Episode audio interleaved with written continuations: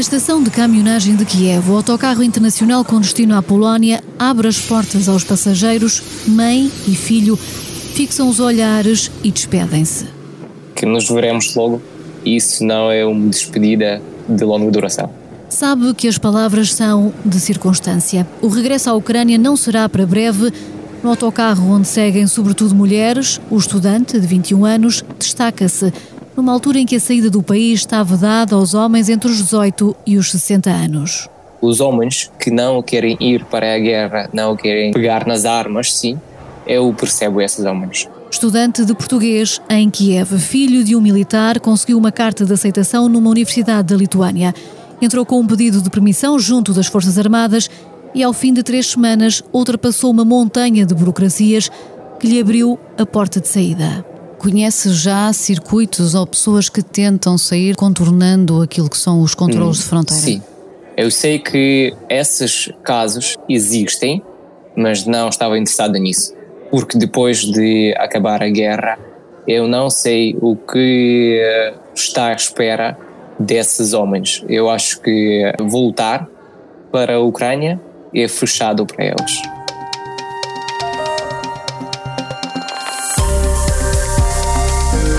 Sejam bem-vindos ao Justiça Sem Códigos, o novo podcast semanal da SIC Notícias, onde a justiça, pilar fundamental de uma sociedade de direito, é tratada sem tabus, numa linguagem descodificada.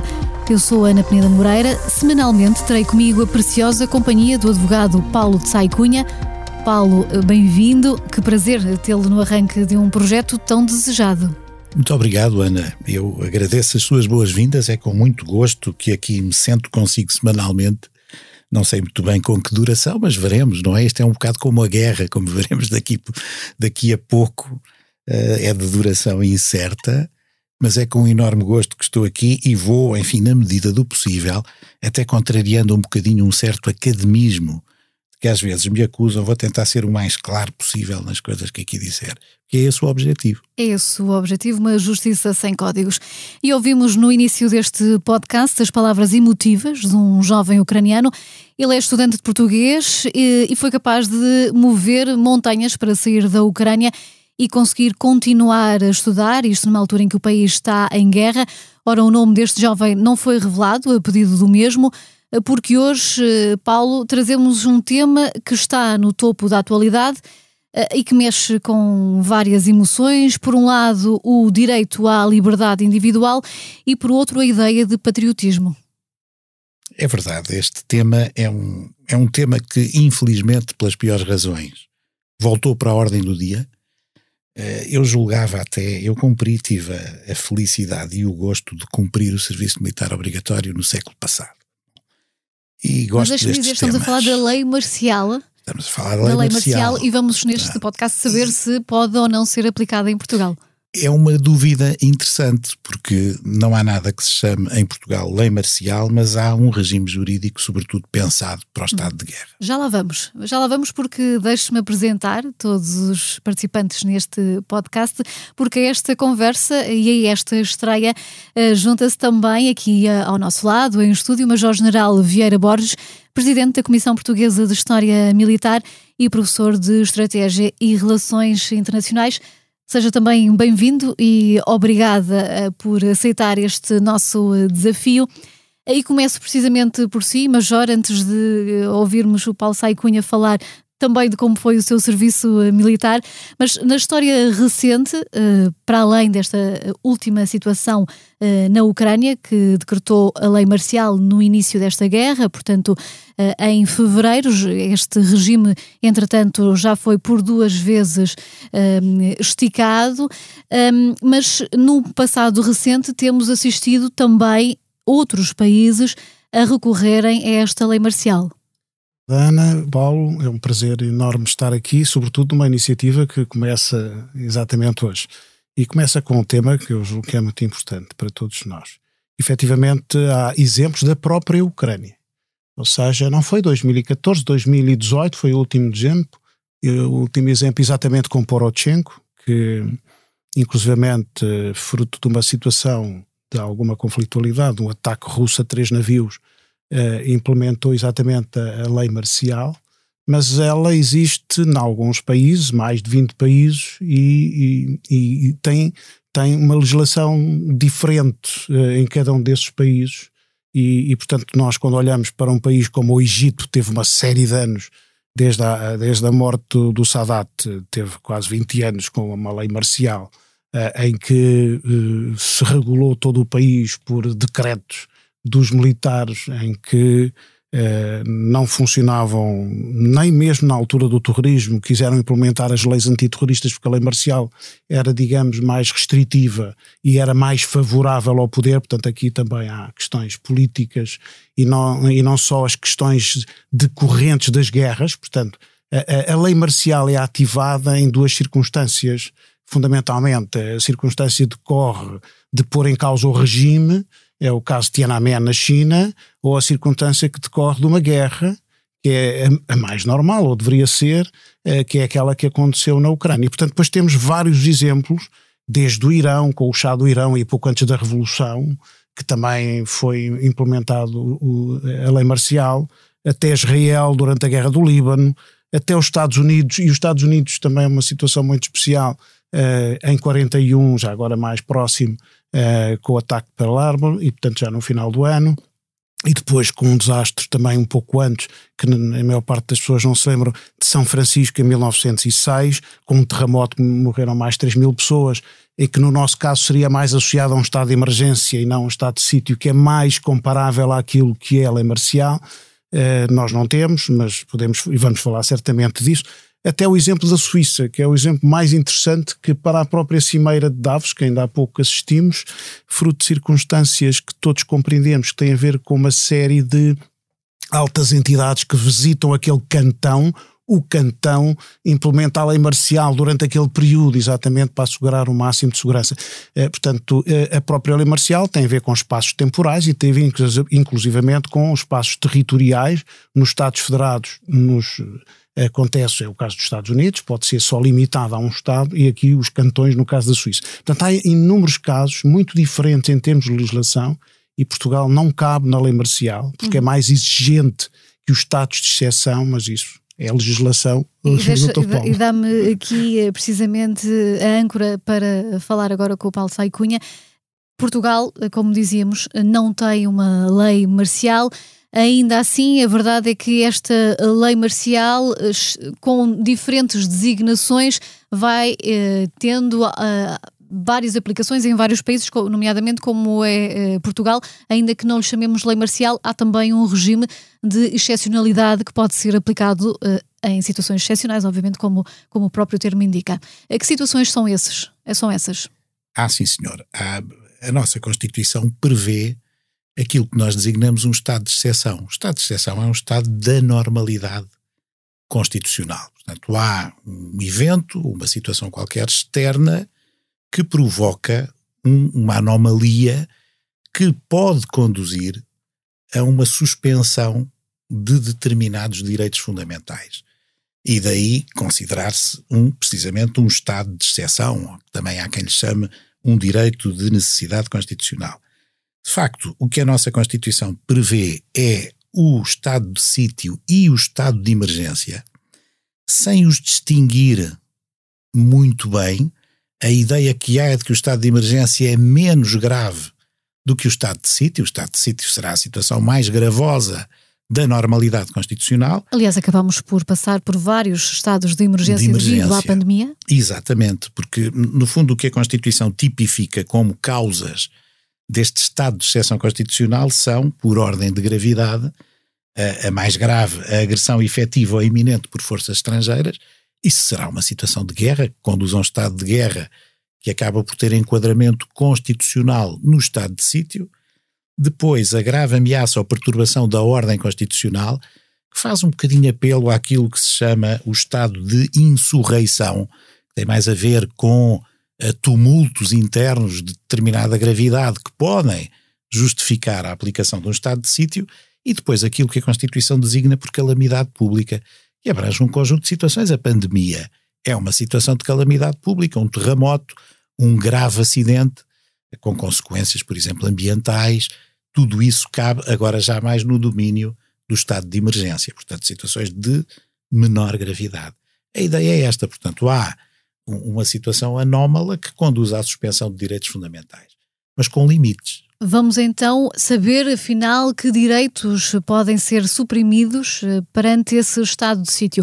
Ouvíamos há pouco uh, o exemplo da Ucrânia, uh, que, ao decretar a lei marcial, impede os homens entre os 18 e os 60 anos de deixar o país. Ouvíamos um jovem estudante universitário que nunca pegou em armas um, dizer que não concorda com essa decisão. Aliás, tentou precisamente arranjar uma alternativa a poder continuar a estudar.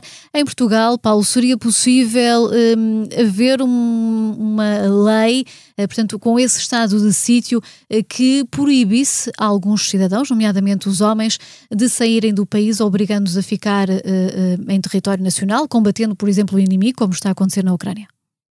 é possível numa situação de estado de guerra, que é de facto uma situação absolutamente anómala e de extrema gravidade.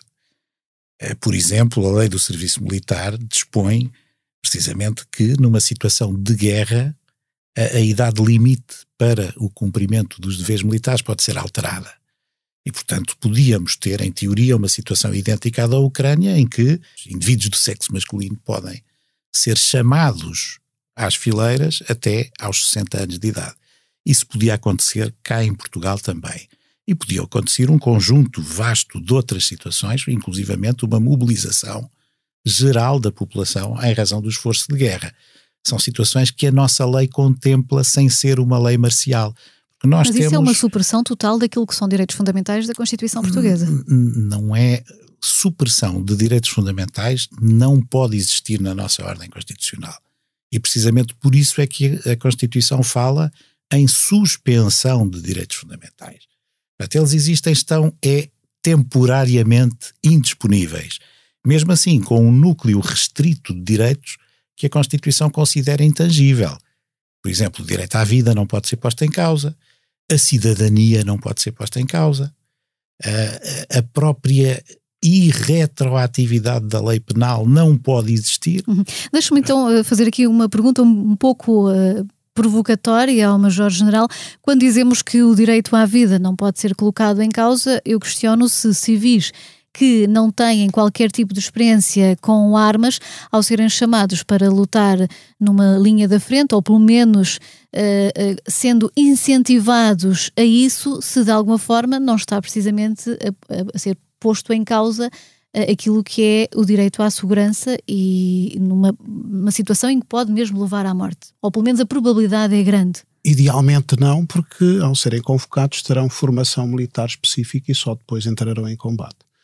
Uh, por outro lado, e como vemos na, na Ucrânia, há, há, outros jovens que desempenham missões no âmbito da defesa que não propriamente pegando em armas. Portanto, há outro tipo de apoios que, é que são fundamentais e que aproveitam as competências específicas de determinados jovens, ou seja, na área da saúde ou, ou noutras áreas de apoio, eh, e, e, e, que são reorientados para, para esse tipo de apoio. Uhum. Mas já agora. Mas a minha pergunta é, partia do princípio eh, de que há civis na Ucrânia, e foram muitos, sim, sim. a quem foram atribuídas armas, armamento sim, de guerra e, portanto, que levaram armamentos de forma indiscriminada para casa sem que tenha havido um, um, treino para usarem esse mesmo armamento. Portanto, neste momento há famílias que estão armadas em zonas que não foram sequer atacadas e, portanto, a qualquer momento podem usar essas armas eh, sem qualquer tipo de controle.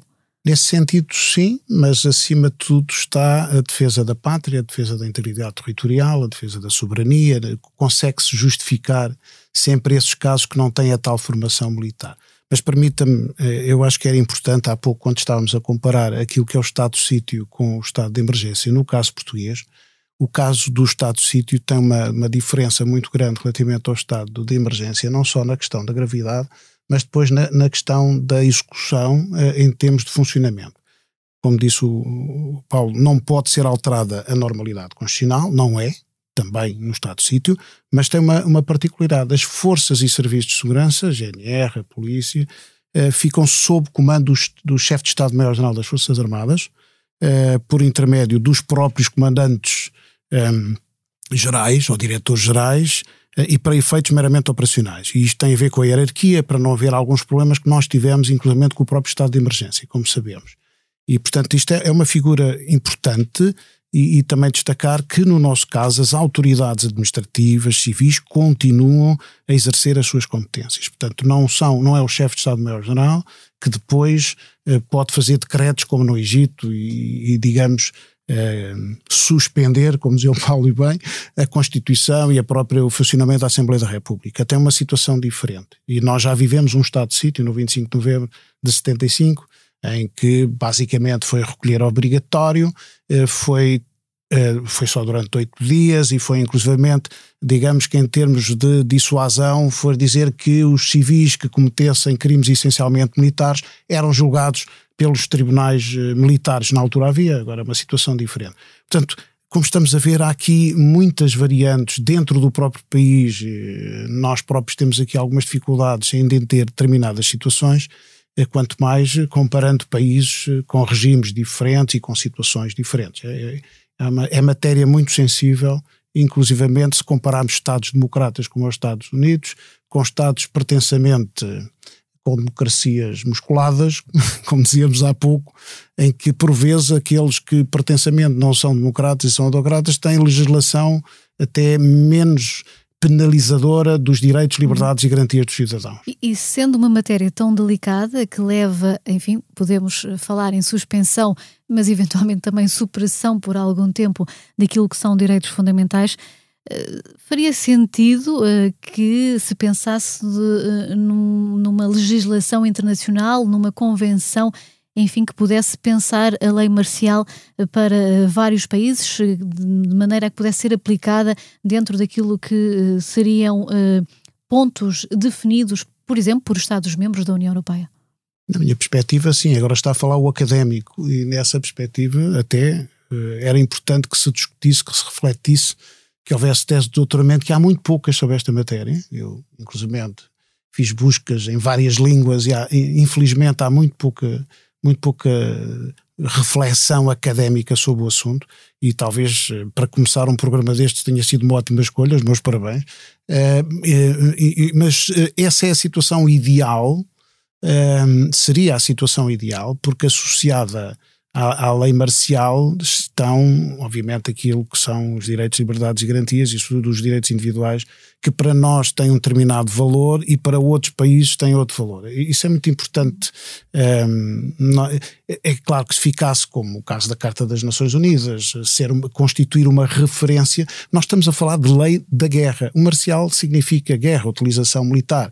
A, a, a lei da guerra, e, quando nós temos um, conjunto de legislação que estamos a discutir por causa dos crimes de guerra, era bom haver qualquer coisa que enquadrasse. Eu concordo consigo. O problema é que de, daquilo que é o nosso pensamento que estamos a viver agora uh, com mais preocupação, há, há, depois aquilo que é o entendimento entre uma diversidade de países.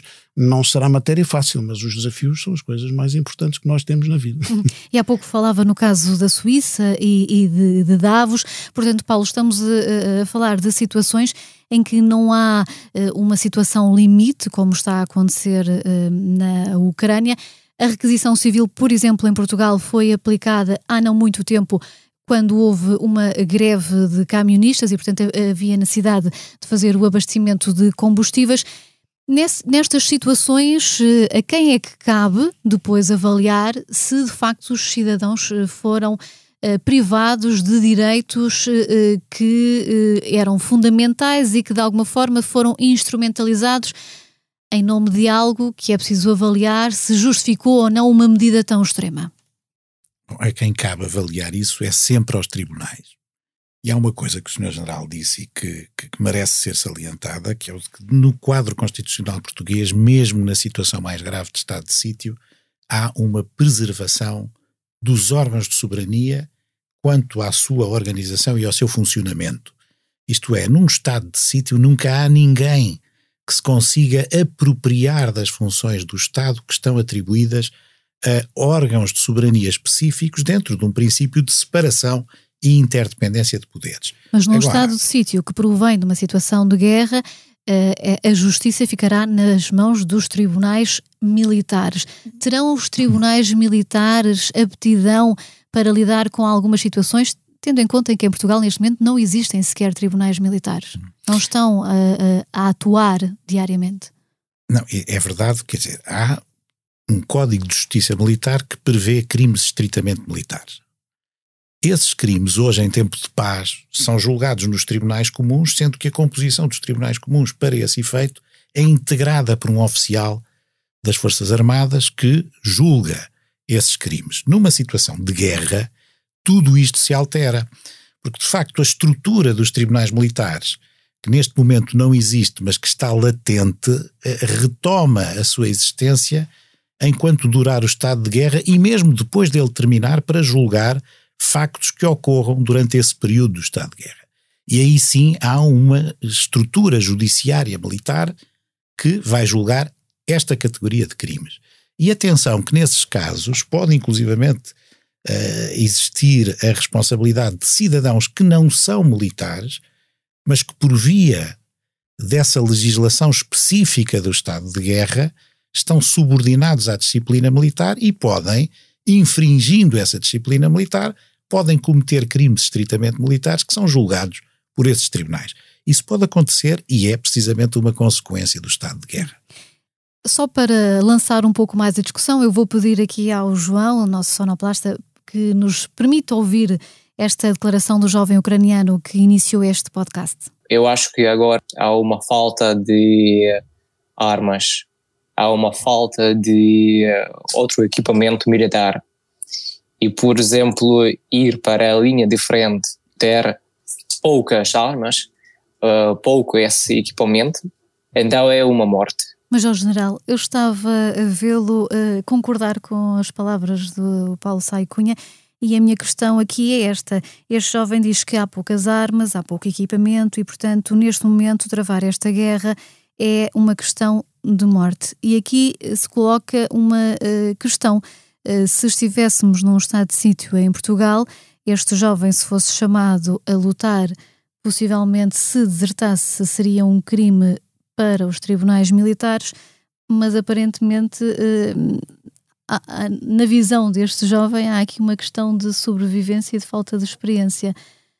Estamos perante leis demasiadamente desatualizadas àquilo que é uh, o contexto atual uh, da, da, sociedade e também a forma como hoje em dia encaramos direitos fundamentais. Estamos, certamente. mas no caso português, no, o estado de sítio é diferente, como dissemos há pouco, do estado de guerra. Portanto, o estado de guerra é que se colocaria este cenário. No estado de sítio, não. Portanto, também decretado pelo Presidente, ouvido o Governo, Conselho de Estado e Assembleia, aprovado pela Assembleia da República. Portanto, seria uma situação semelhante à da invasão, só numa situação dessas é que certamente seria criado o estado de guerra. E aí poderia-se criar este cenário que ele está a viver. E isto é um cenário que já é discutido há muitos anos, em termos do direito da guerra, em termos daquilo que nós vivemos. Em Portugal vivemos essa situação na Índia quando se dá uma ordem para morrer na trincheira e nós sabemos que a diferença de potencial militar é de 1 para 50 e já se sabe que é para morrer. Se em 1961 o entendimento do direito, dos direitos individuais, das liberdades e garantias tinham terminado o enquadramento e a percepção era uma, hoje é completamente diferente em 2021 nos países democratas. Uh, talvez noutros, noutros países, uh, talvez fruto até de outras circunstâncias, designadamente questões religiosas, haja um outro entendimento. Agora, compreendo a resposta direta à sua questão. Agora, se me permite, Ana, relativamente a Portugal, voltando um pouco à questão há pouco, eu peço desculpa, mas relativamente à lei de requisição civil que está desatualizada, é uma lei de 1974 que é enquadrada depois pela lei do Código do Trabalho, a Lei 7 de 2009. Quando colocou a questão ao Dr. Paulo há pouco, eu lembro-me, todos nós nos lembramos, a propósito daquela greve dos motoristas de matérias perigosas. E toda a gente se lembra também dos militares que foram conduzir aquelas mesmas viaturas e das grandes discussões que houve se efetivamente tinha enquadramento legal ou não. Ora bem, ali tinha a ver, se não me engano, uh, com a questão dos serviços mínimos. E os serviços mínimos depois é discutível. O governo depois determina quais são os serviços mínimos e os sindicatos dizem que não, que aquilo não é serviço mínimo. E é uma tem, velha guerra. É uma velha, e vai continuar, e vai continuar. Mas a grande questão para todos nós é que nos apercebemos nessa altura, e já que estamos aqui a discutir, e isto tem repercussões diretas, a lei de requisição civil está desenquadrada, até diz que deve ser o chefe de Estado-Maior-General a fazer emanar decretos, ele agora não pode, na altura podia, o enquadramento do chefe de Estado-Maior-General na hierarquia do Estado era um, hoje em dia é outro, sobretudo até nos últimos anos, uh, no último ano, inclusivamente com alterações em termos da estrutura superior das Forças Armadas, portanto... Um, há, um, aqui não há ligação. Quando nós pegamos nas várias leis, há uma certa dificuldade. E o Dr. Paulo há pouco falou, e muito bem, relativamente aos tribunais, que as pessoas não têm noção que nós já não temos tribunais e que a lei prevê. Tribunais militares. Em tribunais militares, obrigado. Mas que a lei prevê, a, a tal situação de guerra, a criação dos tribunais militares. Mas nós não os temos, temos juízes militares que estão nesses tribunais. Eh, a maior parte das pessoas nem tem conhecimento disso que, estamos aqui a discutir, eh, mas eh, que é, cá está, e volto à, à, primeira questão, que é só para Estado de Guerra, que é criado esses tribunais militares, sem afetar, sem afetar, digamos, aquilo que tínhamos falado aqui, que é muito importante, que é a normalidade constitucional. Mesmo em estado de guerra, hum, provavelmente não seria alterada no caso português, eh, mas pronto, isso depois será a legislação pois, específica em função de cada situação. Uhum. Paulo, para terminarmos, eh, faço-lhe também esta pergunta. Requisição civil, uh, logo após uh, a Revolução do 25 de Abril, estamos perante uma lei no fundo do baú à qual é preciso de retirar o pó?